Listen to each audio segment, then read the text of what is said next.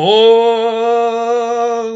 pessoal, sejam extremamente bem-vindos ao Papo Geek. Meu nome é Walter e eu estou falando para todo o universo conhecido e desconhecido. O papo de hoje é sobre os artistas que voltaram a interpretar personagens que os consagraram. Vamos começar com Michael Keaton, né? Esse é um caso que parece que vai rolar mesmo, né? É, segundo o que tem saído aí nas notícias, o Michael Keaton vai retornar ao papel de Batman no próximo filme do Flash. Michael Keaton, que é lembrado por ser o Batman do filme do Tim Burton ali do final da década de 80, ter participado também de Batman Retorno, também dirigido pelo Tim Burton, mas que depois passou ali o, o manto ali do morcego para vários outros atores, né, como Val Kilmer, George Clooney, Christian Bale, Ben Affleck, e parece que ele vai retornar aí, né? Tem se comentado também que num outro grande universo cinematográfico inspirado em quadrinhos, pode ser que tenha outros retornos aí. Mas vamos ver o que acontece, vamos ver se vai rolar. Mas a ideia aqui não é conversar sobre o que vai rolar, e sim o que já rolou. É, né, esse lance aí do Michael Keaton me fez lembrar aí de alguns outros casos de atores e atrizes que ficaram conhecidos com o papel, mas que depois outros artistas acabaram assumindo esses papéis, como é o caso dos atores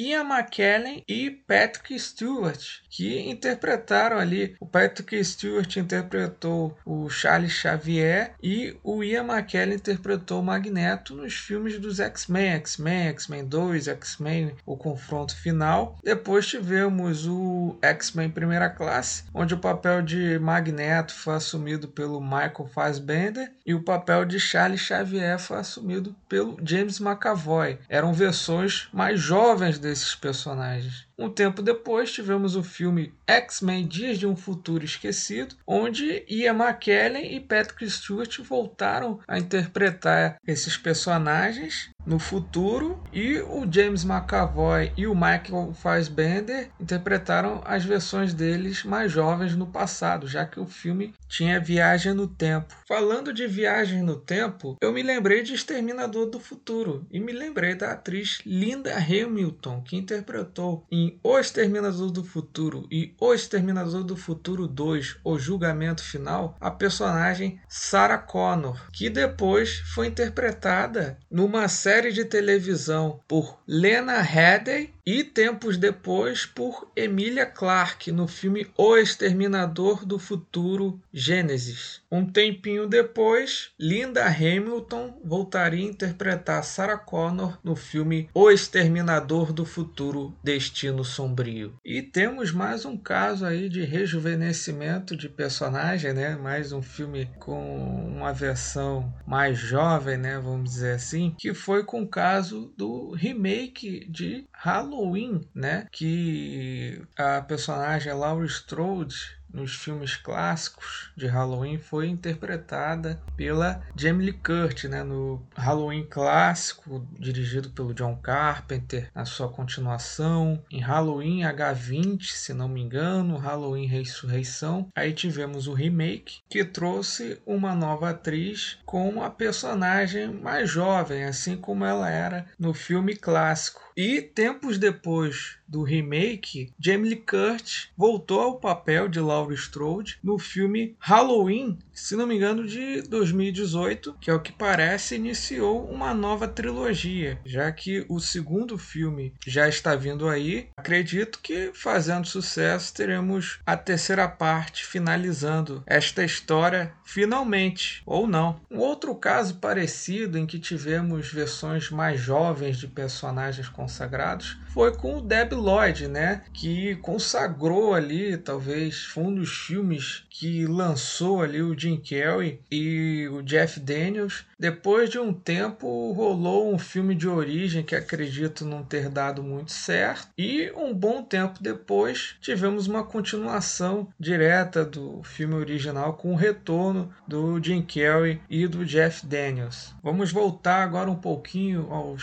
filmes de super-heróis com o filme Superman O Retorno, estrelado por Brandon Holt. Né? Ele interpretou o Superman em Superman O Retorno. E um tempo depois, quem assumiu o manto do Homem de Aço foi o Henry Cavill. Mas Brandon Holt conseguiu usar o uniforme de Superman novamente, um uniforme meio diferente, num encontro, ou melhor dizendo, num crossover ali daquelas séries como Arrow, Lendas do Amanhã, Batwoman, Flash e Supergirl, acho que foram essas, se eu não estiver me confundindo. E esse crossover foi inspirado num clássico das revistas em quadrinhos, Crise nas Infinitas Terras. Para terminar, eu vou falar de um caso bem interessante que é o único que eu conheço, pelo menos, de um ator que fez muito sucesso com o personagem e voltou a interpretar esse personagem duas vezes. Deixa eu explicar. Sean Connery ficou muito conhecido com vários personagens e acredito que um personagem tem um grande destaque na carreira dele, que foi o agente 007, conhecido como James Bond. Acredito até que para muitos ele foi o melhor ator a interpretar 007 no cinema. Mas esse é outro papo. Acontece que depois dele, quem assumiu o papel de 007 no cinema foi o ator George Lazenby. Se não me engano, foi no filme 007 A Serviço Secreto de Sua Majestade. Creio que não tenha feito muito sucesso, já que Sean Connery voltou ao papel no filme 007 Os Diamantes São Eternos. Depois desse filme, quem interpretou o agente secreto foi o ator Roger Moore em vários filmes da franquia. Mesmo assim, Sean Connery retornaria mais tarde a interpretar James Bond, esse que foi um dos papéis que o consagrou no filme Nunca Mais Outra Vez, diga-se de passagem, um ótimo nome.